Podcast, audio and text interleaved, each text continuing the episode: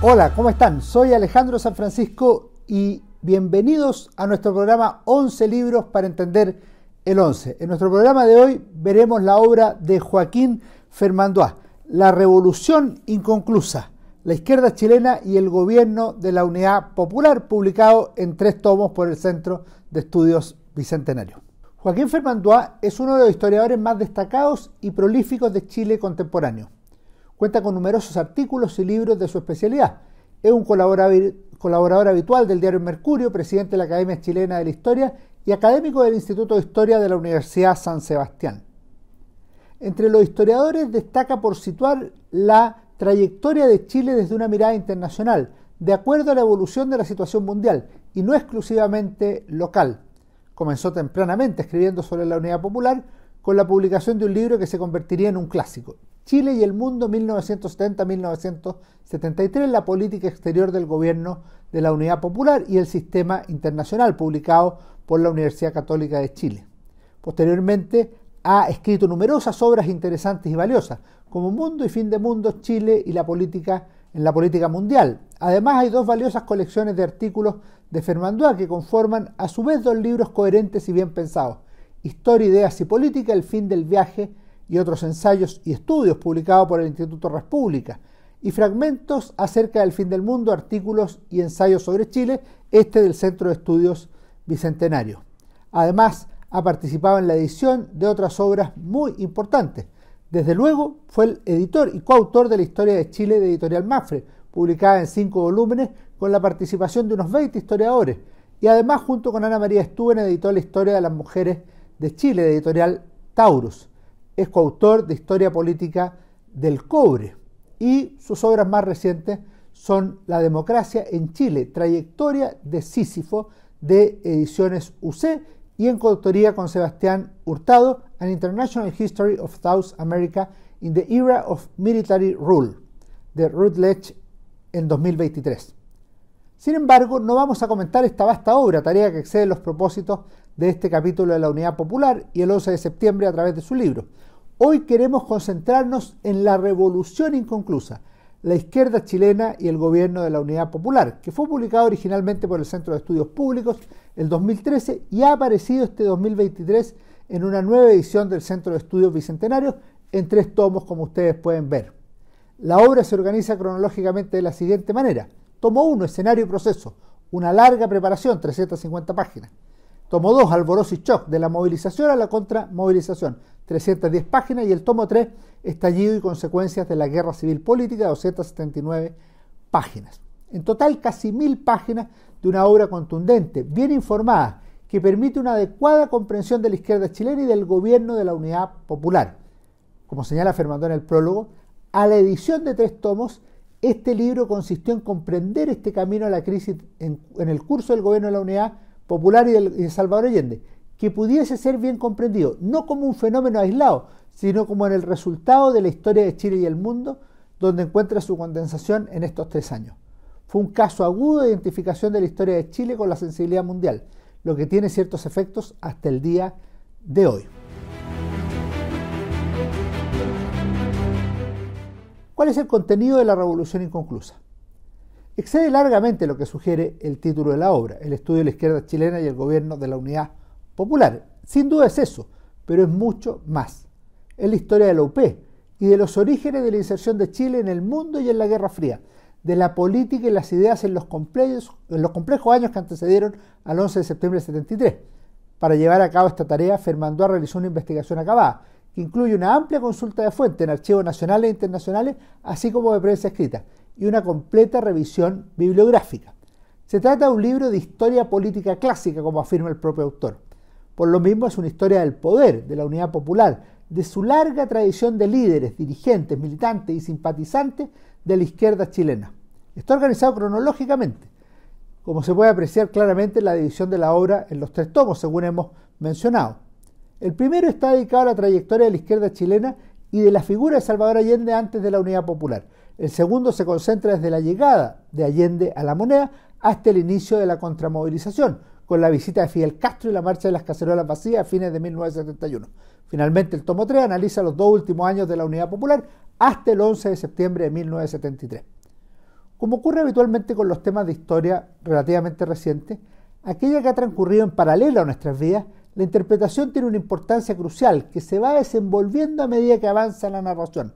En este plano, Fernando obra con moderación, sin caer en el verbalismo fácil, la acusación infundada, la diatría. Siempre su análisis va acompañado de una fundamentación clara en las fuentes y en la reflexión inteligente, lo que se agradece.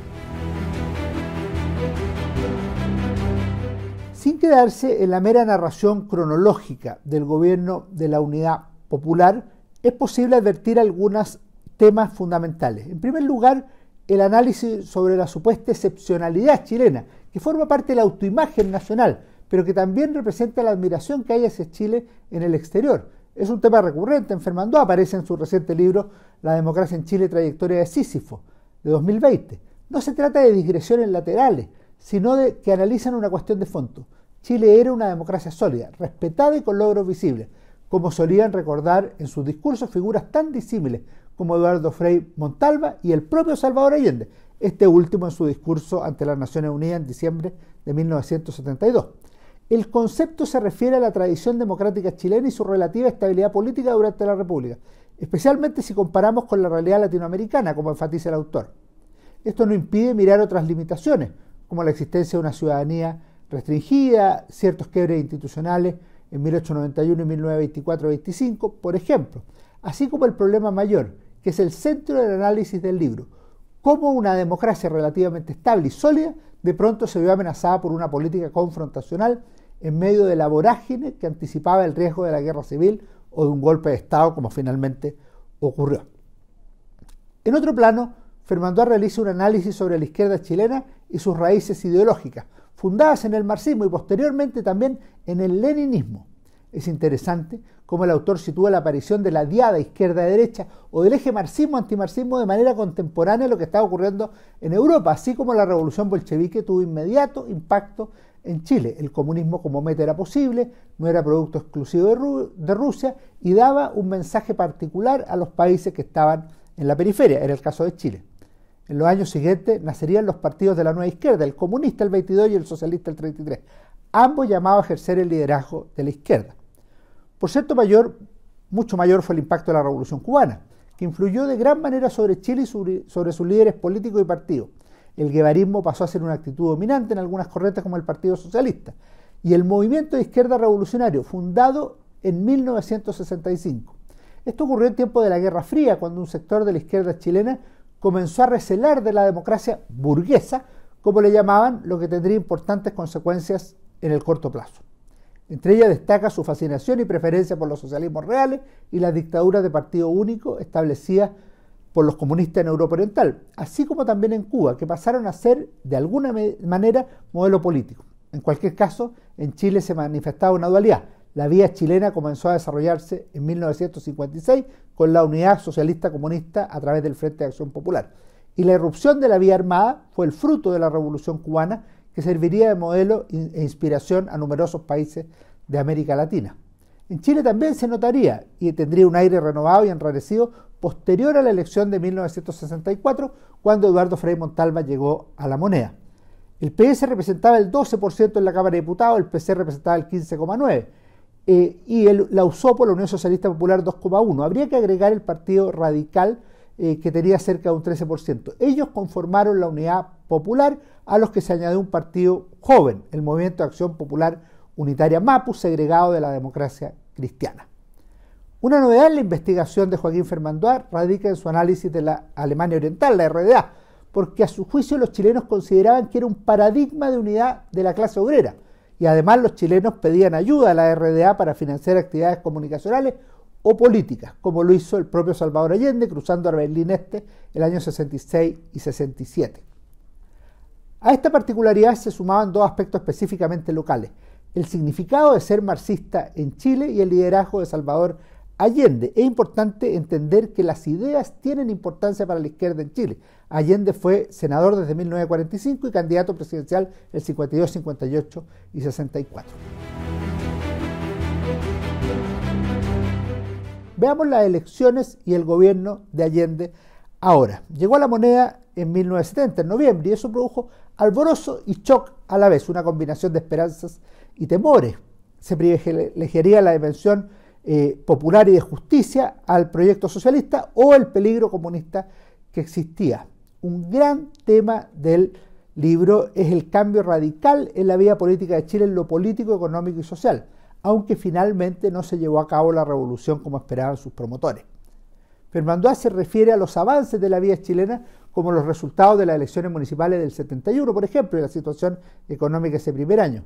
Asimismo, al contexto internacional marcado por la relación con los vecinos, la nacionalización del cobre, el paradigma germano-oriental eh, y la mencionada unidad de la clase obrera. Internamente, el resultado fue una sociedad movilizada, de una polarización creciente, manifestación de la irrupción de los escenarios de confrontación en los medios de comunicación, en la universidad y en la vida social, así como en la discusión de las tres áreas de economía y la papelera. Es interesante constatar cómo muchos de esos aspectos parecieron unirse en un momento que resultaría decisivo, no solo para la trayectoria de la Unidad Popular, sino también para la vida política nacional. La visita de Fidel Castro a Chile en noviembre de 1971 y que se extendió casi por un mes. Ahí emergió un modelo de revolución en América Latina, un líder máximo admirado, que era el influyente dictador cubano. Eso produjo a su vez el despertar de la oposición eh, por el potencial futuro socialista del país. Si el viaje hubiera durado 10 días, dice Fernando, habría sido un éxito. La extensión de casi un mes significó el surgimiento de un gran problema para la unidad popular. Veamos qué dice el autor acerca del camino hacia el golpe de Estado. En el último capítulo se refiere al golpe como política, palabra, enfrentamiento y muerte. El tercer tomo de la Revolución Inconclusa narra el camino algo tortuoso, complejo con altibajos que parece tener como destino inevitable, aunque la palabra no debe usarse en historia, hacia la ruptura violenta del orden vigente. En la línea de la historia política, el libro se concentra en actores fundamentales, el gobierno y la oposición, Allende y el Congreso, los partidos y los gremios. El paro de octubre marcó sin duda la consolidación de la oposición social relevante, masiva y dispuesta a la acción, consolidando un clima de polarización como no se había conocido hasta entonces, estamos hablando de octubre del 72. La salida fue la convocatoria a los militares para que formaran parte del gabinete de Allende, con el general Carlos Prats como ministro del Interior. Co-gobierno, coparticipación son los conceptos que utiliza Fernando para analizar el fenómeno.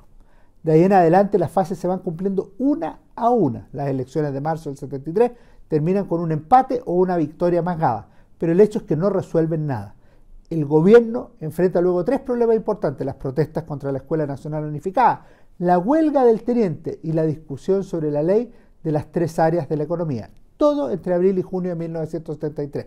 Si el mensaje de ayer del 21 de mayo fue contra la sedición y contra la guerra civil, el 29 de mayo la sangre llega al río, con el tanquetazo o tancazo, como le llama el autor, la rebelión de los mandos medios. Ya había grietas sin remedios, negociaciones desganadas entre Elwin y Allende, paros con todo, preparativos para el golpe de Estado. Ahí se formó el comité de los 15, cinco generales de ejército, cinco de aviación y cinco almirantes de la Armada, que marcaría la génesis del 11 de septiembre.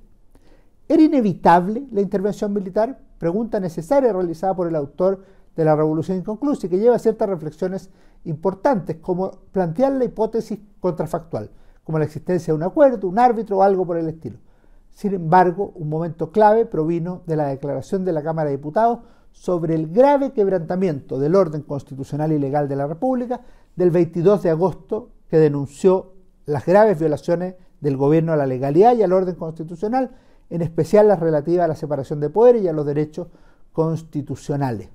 Parece ser, dice Fermandoa, que los uniformados habían exigido una declaración de este tipo, agregando que tenía un grado de exhortación a deliberar e intervenir. Así llegó días después, el 11 de septiembre. Detalles más, detalles menos, me parece que el libro de Joaquín Fermandoa, La Revolución Inconclusa, es la obra más completa de historia política sobre la unidad popular. Se trata de un trabajo inteligente, desafiante, que vale la pena conocer, leer y utilizar como fuente de consulta para una mejor comprensión de una época crucial en la historia de Chile tres tomos largos, bien documentados, que sin duda nos pueden ayudar a llegar mejor informados al 11 de septiembre de 2023. Muchas gracias. Nos vemos.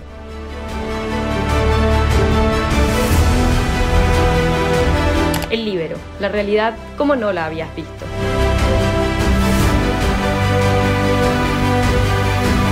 estos contenidos lleguen más lejos haciéndote miembro de la red Libero.